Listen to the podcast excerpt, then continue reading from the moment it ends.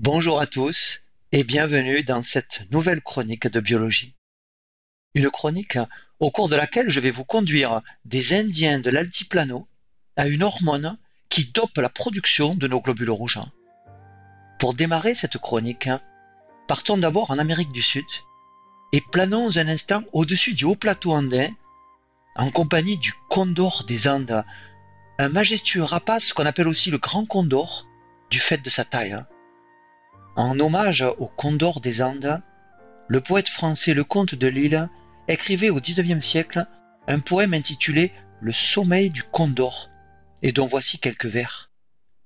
Par-delà l'escalier des raides cordillères, par-delà les brouillards hantés des aigles noirs, plus haut que les sommets creusés en entonnoir, où bout le flux sanglant des laves familières, l'envergure pendante et rouge par endroits, le vaste oiseau, tout plein d'une morne indolence, regarde l'Amérique et l'espace en silence, et le sombre soleil qui meurt dans ses yeux froids. Il râle de plaisir. Il agite sa plume. Il érige son cou musculeux et pelé. Il s'enlève en fouettant l'âpre neige des Andes. Dans un cri rauque, il monte où n'atteint pas le vent. Et, loin du globe noir, loin de l'astre vivant, il dort dans l'air glacé, les ailes toutes grandes. En 1990, dans son roman Pêcheur de lune, l'écrivain et explorateur français Jean Raspail nous conduit dans un voyage à travers le monde et dans son récit, il évoque notamment les Andes. Dans les Andes, écrit Jean Raspail, on ne compte pas quatre éléments, mais cinq l'air diaphane, l'eau insondable des lacs, le feu des volcans, la terre qui tremble et le silence.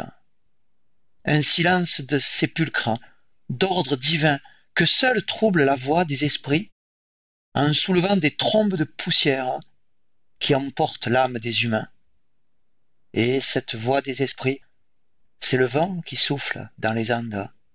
L'homme écoute ce vent comme la voix de son Créateur. Confondu dans sa petitesse, relégué à l'état d'épisode, conscient de son impuissance, l'homme sait chercher des alliés dans l'au-delà. Soleil, lune, lac, montagne, cascade, rivière, rocs et vents, glaciers, et toutes les forces de la nature, tout est déifié. Au cœur de la cordillère des Andes, découvrons maintenant l'altiplano. En espagnol, altiplano signifie la plaine d'altitude. Ce haut plateau, qu'est l'altiplano, est présent dans la zone la plus large de la cordillère des Andes et il a une altitude moyenne de 3300 mètres. L'altiplano s'étend sur près de 1500 km de long et il est situé essentiellement en Bolivie, mais aussi dans d'autres pays voisins tels que le Pérou. Le peuple quechua, un des plus emblématiques d'Amérique du Sud, occupe essentiellement l'altiplano, vivant entre 2500 et 4000 mètres d'altitude. Environ 6 à 7 millions de Quechua résident sur ce haut plateau andin et ces populations sont adaptées depuis des générations à la vie en haute altitude. Selon les croyances des Quechua, héritées des religions incas, la montagne est le lieu de résidence de dieux protecteurs qu'on appelle les Apu. Et les condors des Andes, qui sont vénérés des peuples incas, personnifient les dieux des montagnes. Par la hauteur exceptionnelle de leur vol, ces oiseaux mythiques que sont les condors créeraient le lien entre le monde du divin et le monde des vivants. Mais, dans les croyances andines, la montagne n'est pas seulement protectrice des hommes, elle est aussi le point d'accueil de leurs défunts ainsi que le refuge des esprits maléfiques. Les Quechua de l'altiplano vivent dans un environnement pauvre en gaz dioxygène, un gaz que j'appellerai plus simplement par la suite l'oxygène. En effet, vivre en altitude, c'est faire face à chaque instant à un manque d'oxygène. Car lorsque l'altitude augmente, la quantité d'oxygène contenue dans chaque volume d'air inspiré diminue d'environ 10% pour 1000 mètres. Ainsi, 4000 mètres d'altitude, on ne dispose plus que de 60% de l'oxygène normalement disponible au niveau de la mer. Un organisme placé en altitude va donc devoir faire face à un manque d'oxygène, c'est-à-dire à une hypoxie. Par exemple, moi qui suis né et qui vis à Montpellier, donc au niveau de la mer, je suis habitué à vivre dans des conditions d'oxygénation normale. On dira que je vis en conditions de normoxie. Imaginons maintenant que je démarre une ascension de plusieurs jours en haute montagne. Lorsque j'atteindrai une altitude supérieure à 3000 mètres, je serai alors soumis à une hypoxie, qualifiée d'aiguë parce que cette hypoxie est soudaine. Et mon corps réagira alors automatiquement et presque instantanément au manque d'oxygène par une augmentation de mon débit ventilatoire et par une augmentation de mon rythme cardiaque. Puis, si mon séjour en altitude se prolonge, je serai alors exposé à une hypoxie durable, dite chronique, et des mécanismes à plus long terme se mettront en place, avec notamment une augmentation de l'érythropoïèse. Le terme érythropoïèse signifie la fabrication des globules rouges. Et ce processus de production des globules rouges se déroule dans la moelle osseuse. Ainsi, le nombre de mes globules rouges va augmenter lors d'un séjour durable en altitude, conduisant à une polyglobulie d'altitude. Rappelons que les globules rouges contiennent de l'hémoglobine, un pigment rouge qui fixe l'oxygène. Et l'augmentation de la production de globules rouges en altitude va ainsi permettre d'accroître le transport sanguin d'oxygène afin de faire face à l'hypoxie chronique. Cependant, à long terme, cette polyglobulie va augmenter la viscosité de mon sang et elle va donc accroître le travail de mon cœur. Et il me faudra donc éviter de rester trop haut, trop longtemps. La population andine diffère du Montpellierin que je suis parce que cette population vit toute l'année en haute altitude la population andine est adaptée à l'hypoxie chronique et elle présente des adaptations à caractère permanent. Par exemple, les Andins possèdent des poumons plus grands que les miens, avec une plus grande surface alvéolaire. On peut comparer le sang de sujets péruviens vivant soit à Lima, c'est-à-dire au niveau de la mer, soit à Morococha, qui est situé à 4540 mètres d'altitude. Et on va mesurer dans ces deux populations péruviennes le nombre de globules rouges, la quantité d'hémoglobine et l'hématocrite. L'hématocrite est le volume occupé par les globules rouges dans le sang par rapport au volume total de sang et ce rapport qu'est l'hématocrite est exprimé en pourcentage. Une telle étude comparative va montrer que les Péruviens qui vivent à Morococha, c'est-à-dire en altitude, ont un plus grand nombre de globules rouges ont plus d'hémoglobine et ont un hématocrite plus élevé que les Péruviens de Lima qui vivent au niveau de la mer. Et on a pu observer que ces variations du nombre de globules rouges et de l'hémoglobine des Andins sont d'autant plus marquées que l'altitude où ils vivent est élevée. Cependant, une partie de la population andine souffre d'une pathologie spécifique de la vie permanente en haute altitude, appelée le mal chronique des montagnes ou maladie de Monch, en hommage au médecin péruvien Carlos Monch Medrano, qui a fait la première description scientifique de cette maladie en 1925. Selon l'altitude où ils vivent, entre 5 à 10% des résidents de l'altiplano sont touchés par cette maladie de Monch. Chez ces malades, les différentes réactions physiologiques d'adaptation sont excessives et elles amènent à une surcorrection de l'hypoxie d'altitude. Une hypertension artérielle se développe chez ces malades et la polyglobulie est excessive. Cette élévation pathologique du nombre de globules rouges va fortement accroître la viscosité du sang de ces malades, ce qui va augmenter l'activité cardiaque nécessaire à mettre en mouvement ce sang trop épais. Les malades accusent alors une extrême fatigue, et il risque à tout moment une défaillance cardiaque. Il s'agit en quelque sorte d'un dépassement des mécanismes de régulation face à l'hypoxie, mécanismes qui deviennent alors défavorables à la survie de l'organisme. Et il faudra redescendre le sujet à basse altitude pour mettre fin aux symptômes de cette maladie de Munch. Quittons maintenant l'altiplano et le Grand Condor et déplaçons-nous de près de 17 000 km vers le nord-est pour atteindre en Asie un autre plateau d'altitude, le plateau tibétain, dont l'altitude moyenne est de 4900 mètres. Ce plateau du Tibet constitue le plateau habité le plus haut du monde. Environ 2 millions de personnes résident sur ce haut plateau tibétain. Ces habitants, qu'on appelle les Sherpas, vivent entre 2600 et 4400 mètres d'altitude. Et comme les Indiens, ces populations tibétaines sont adaptées à la vie permanente en haute altitude. Par exemple, leurs poumons présentent, comme ceux des Quechua, une grande surface alvéolaire. En raison de leur qualité physique et de leur excellente adaptation au milieu de hautes montagnes, les Sherpas ont d'ailleurs toujours été d'une aide précieuse pour les expéditions qui ont été conduites dans l'Himalaya. Les Tibétains ont un débit ventilatoire au repos très élevé, ce qui n'est pas le cas des Andins. Les Tibétains ont aussi une excellente accélération réflexe de leur rythme respiratoire quand l'oxygène se raréfie. Et, contrairement aux Andins, les Tibétains n'ont pas de polyglobulie et leur taux d'hémoglobine est relativement bas. Cette absence de polyglobulie fait que les Tibétains sont très peu affectés par la maladie de Munch.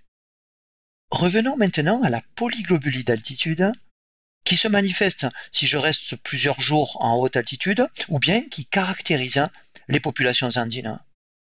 Lors d'une hypoxie chronique, l'augmentation du nombre de globules rouges est due à la présence d'une hormone qu'on appelle l'érythropoïétine ou EPO, c'est-à-dire l'hormone qui active l'érythropoïèse, l'hormone qui active la production du globule rouge.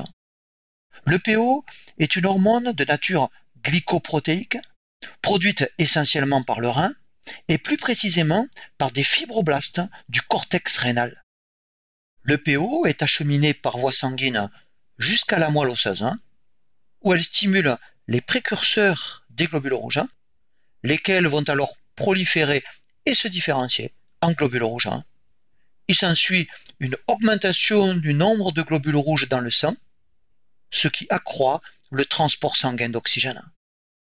L'hypoxie tissulaire déclenche la production d'EPO, et cette hormone qui est l'EPO entraîne une augmentation du nombre de globules rouges, permettant alors de réduire l'hypoxie tissulaire. Ainsi, l'EPO est impliqué dans une boucle de régulation hormonale qui permet de répondre à l'hypoxie durable. On utilise des EPO de synthèse pour traiter des patients qui souffrent d'anémie, c'est-à-dire qui ont une quantité insuffisante d'hémoglobine ou de globules rouges. Mais l'EPO de synthèse a trouvé aussi sa place dans l'arsenal des produits dopants qu'utilisent certains sportifs. Notons que l'EPO prise comme produit dopant sur le long terme va entraîner des risques d'hypertension artérielle et de cancer de la moelle osseuse. Il existe cependant un moyen naturel d'augmenter sa concentration sanguine en EPO et donc d'augmenter son nombre de globules rouges.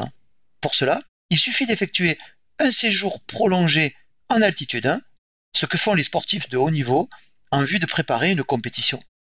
Un séjour prolongé en altitude a également d'autres effets bénéfiques, comme par exemple d'augmenter le nombre de capillaires sanguins dans les muscles. Mais quel est le mécanisme qui permet à l'hypoxie de déclencher la production de PO Et la réponse à cette question va provenir de travaux menés à partir des années 1990 par Greg Semenza, Peter Radcliffe et William Killing, trois chercheurs dont les découvertes furent récompensées en 2019 par le prix Nobel de physiologie ou de médecine. Et je vais vous présenter les résultats de ces travaux qui valurent à leurs trois auteurs cette prestigieuse récompense qu'est l'attribution d'un prix Nobel. Au début des années 1990, Greg Semenza étudie à l'Université de Baltimore aux États-Unis le gène de l'EPO et la façon dont les variations de la teneur en oxygène régulent l'expression du gène de l'EPO. Semenza et ses collaborateurs démontrent en 1991 que l'hypoxie active l'expression du gène de l'EPO et que cette activation met en jeu des séquences spécifiques d'ADN situées près de ce gène. De plus, Semenza montre que d'autres gènes que celui de l'EPO ont aussi leur expression qui se trouve augmentée en réponse à une baisse en oxygène.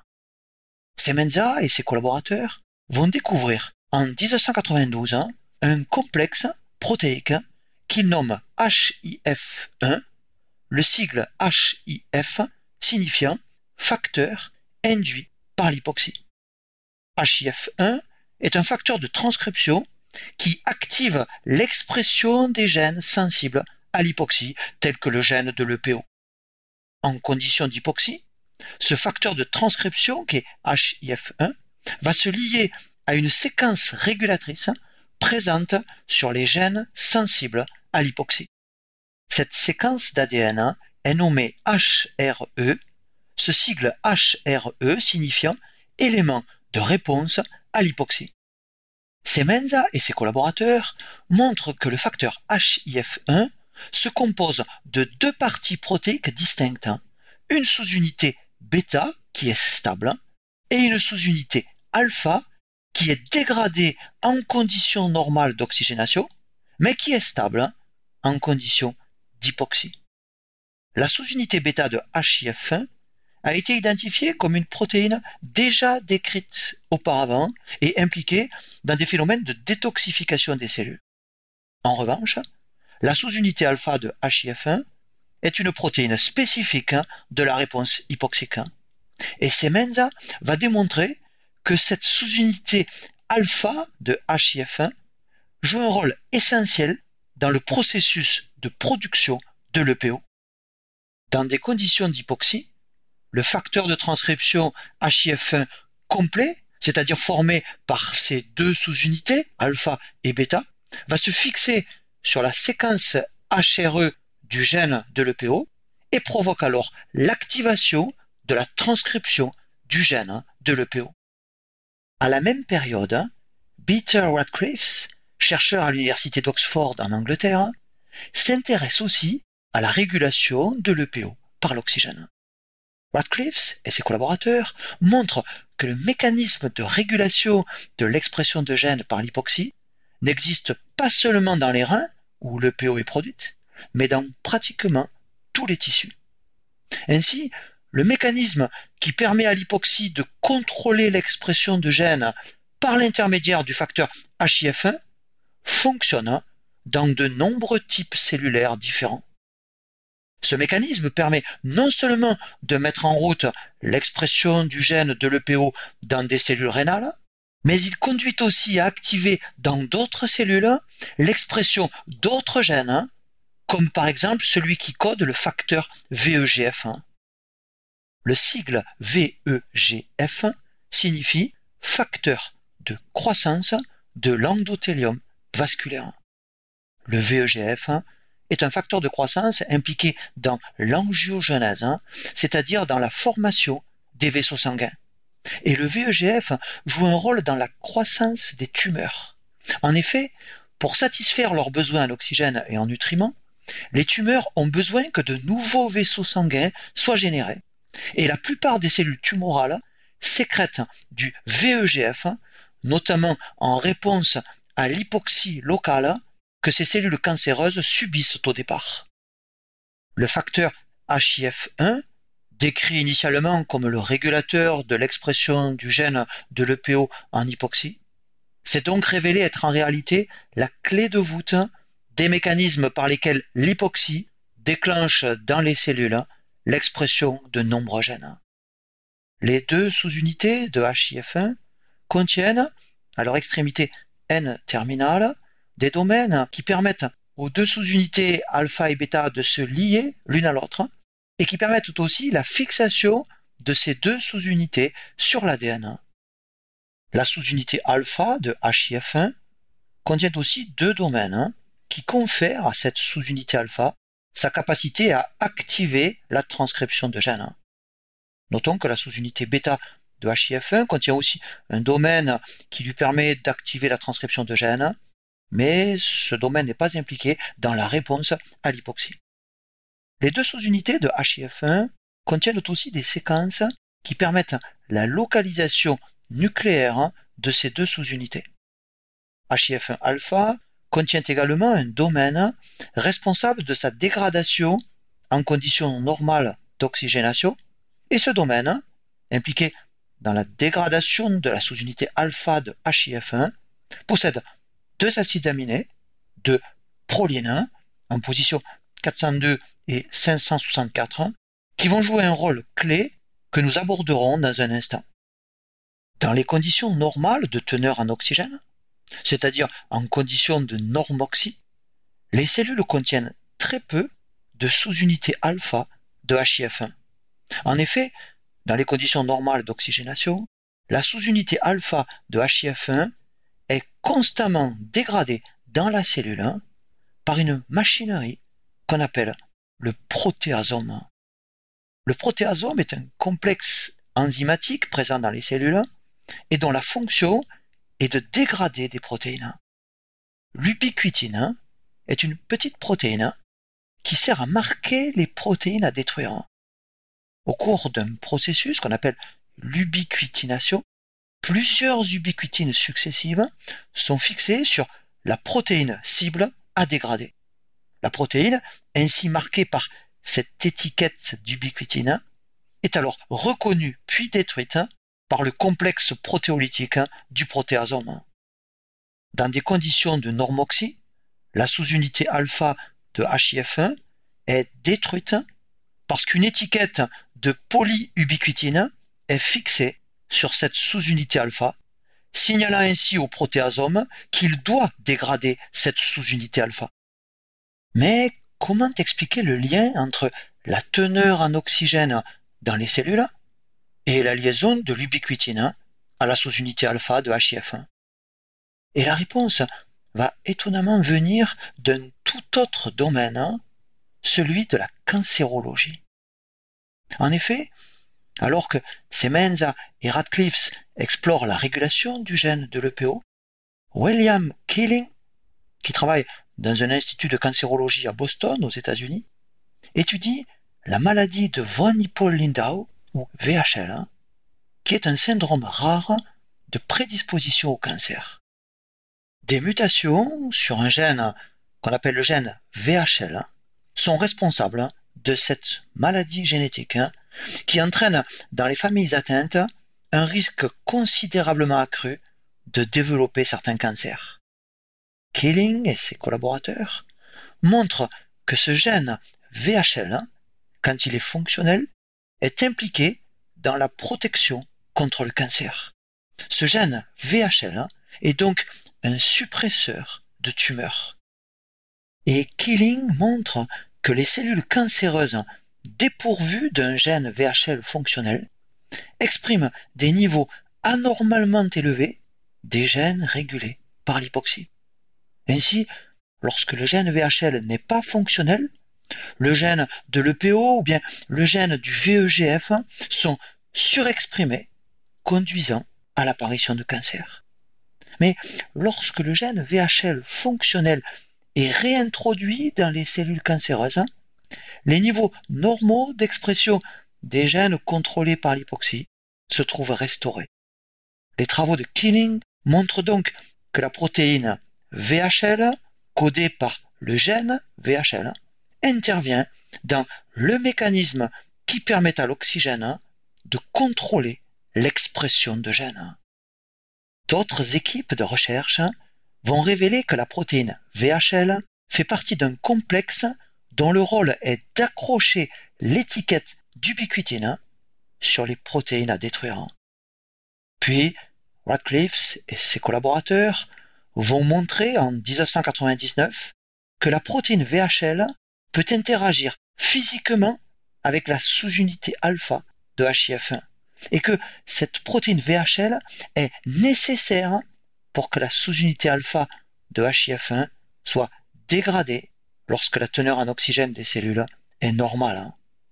Mais il restait encore à comprendre comment les niveaux d'oxygène pouvaient réguler l'interaction physique entre la protéine VHL et la sous-unité alpha de HIF1.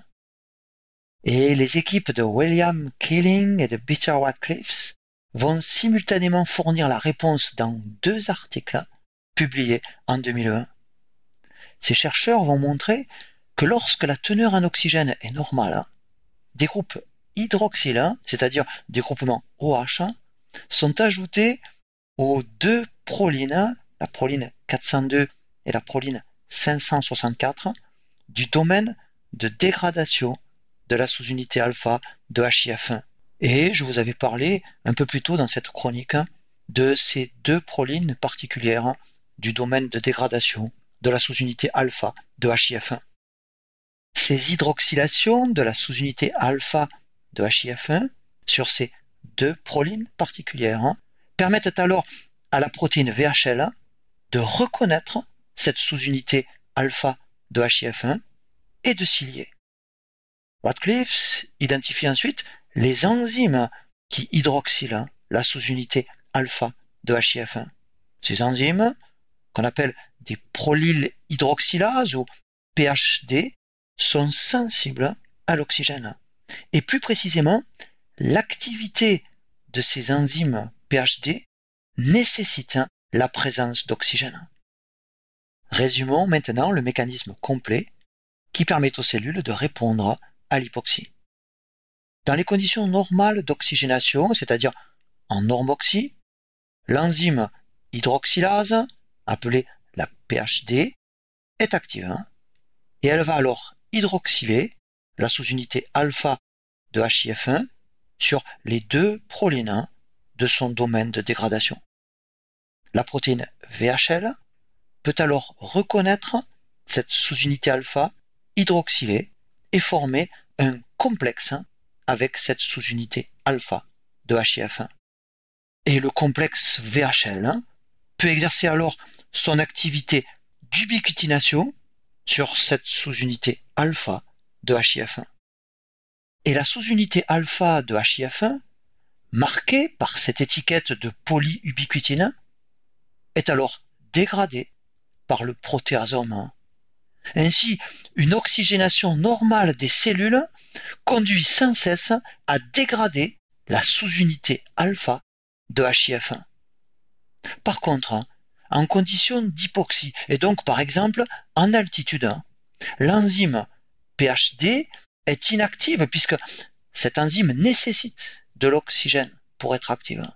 Donc, la sous-unité alpha de HIF1 ne peut plus être hydroxylée par l'enzyme PHD et par conséquent, le complexe VHL ne peut plus se fixer à cette sous-unité alpha.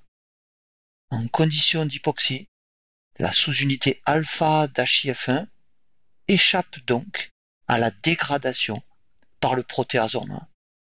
Cette sous-unité alpha de HIF1 va subir alors une translocation dans le noyau et elle va se fixer à son partenaire, hein, la sous-unité bêta de HIF1, pour former le facteur de transcription HIF complet et donc actif. Cet hétérodimère actif, formé par les sous-unités alpha et bêta liées l'une à l'autre, va se fixer sur la séquence HRE de gènes cibles, tels que le gène de l'EPO, du VEGF ou bien d'enzymes de la glycolyse, et il va induire alors l'activation transcriptionnelle de ces gènes. Ainsi, en altitude, l'hypoxie tissulaire induit dans des fibroblastes du rein, par l'intermédiaire du facteur de transcription HIF1 actif, une augmentation de la transcription du gène de l'EPO, aboutissant donc à accroître la synthèse d'EPO. C'est par ce mécanisme que l'hypoxie conduit donc à une augmentation de la concentration plasmatique d'EPO et donc finalement à une augmentation du nombre de nos globules rouges. Les travaux de Semenza, Radcliffe et Keeling, qui ont valu à leurs auteurs le prix Nobel 2019, ont contribué de façon majeure à la compréhension du mécanisme qui permet à nos cellules de détecter les taux d'oxygène et de répondre à l'hypoxie en activant l'expression de certains gènes. Ce mécanisme permet d'activer la production de nos globules rouges et la formation de nouveaux vaisseaux sanguins. Il permet aussi à nos cellules d'adapter leur métabolisme à de faibles niveaux d'oxygène, ce qui est par exemple le cas dans nos muscles lors d'un exercice physique intense. La détection de l'oxygène est aussi au cœur d'un grand nombre de maladies. Par exemple, les patients atteints d'insuffisance rénale chronique souffrent souvent d'anémie sévère due à une diminution de l'expression de l'EPO. Et le mécanisme qui permet à certains gènes d'être contrôlés par l'oxygène a aussi un rôle important dans le développement du cancer. En effet, ce mécanisme est utilisé pour stimuler la formation de nouveaux vaisseaux sanguins et pour modifier le métabolisme afin de permettre une prolifération efficace des cellules cancéreuses. Une recherche active est aujourd'hui menée pour mettre au point des médicaments capables d'activer ou bien au contraire de bloquer ce mécanisme. Ainsi, une activation de ce mécanisme pourrait permettre de traiter les anémies et au contraire, une inhibition de ce mécanisme pourrait permettre de lutter contre le cancer et des inhibiteurs d'HIF1 sont actuellement testés comme agents anticancéreux. Mais revenons aux populations humaines hein, qui vivent toute l'année en haute altitude. Hein. Nous avons vu que par opposition aux populations andines, les Tibétains ne produisent pas plus de globules rouges et qu'ils sont beaucoup moins atteints par la maladie de Munch. Le génome de Tibétains a été comparé à celui de Chinois des plaines alentours, et cette étude comparative a montré notamment que les Tibétains ont une version particulière d'un gène appelé le gène EGLN1. Ce gène EGLN1 code une prolyl hydroxylase, la PHD2, qui permet l'hydroxylation de la sous-unité alpha de HIF1, entraînant ainsi la dégradation de cette sous-unité alpha par le protéasome. Mais cette version du gène EGLN1, présente dans le génome des Tibétains, conduit à l'expression d'une enzyme PHD2 dont la particularité est de rester active dans des conditions hypoxiques. Cette version tibétaine de l'enzyme PHD2 continue donc de fonctionner même lorsque les teneurs en oxygène dans les cellules sont abaissées, comme c'est le cas en altitude. Ainsi, chez les Tibétains, les conditions d'hypoxie dans lesquelles ils vivent ne déclenchent plus une augmentation de la production de PO et leur permettent donc de vivre en altitude sans augmenter le nombre de leurs globules rouges ce qui évite les complications liées à une production excessive de globules rouges. Les populations humaines qui vivent en altitude présentent donc des adaptations différentes selon l'endroit du monde où elles vivent. Et l'étude des adaptations génétiques de ces populations permet d'une part d'améliorer notre compréhension des mécanismes d'adaptation de l'homme à l'altitude, et d'autre part de clarifier les implications de ces mécanismes dans la santé humaine. L'exposition à la haute montagne peut entraîner des pathologies comme le mal aigu des montagnes, les œdèmes de haute altitude ou bien encore la maladie de Munch qui affecte les populations andines.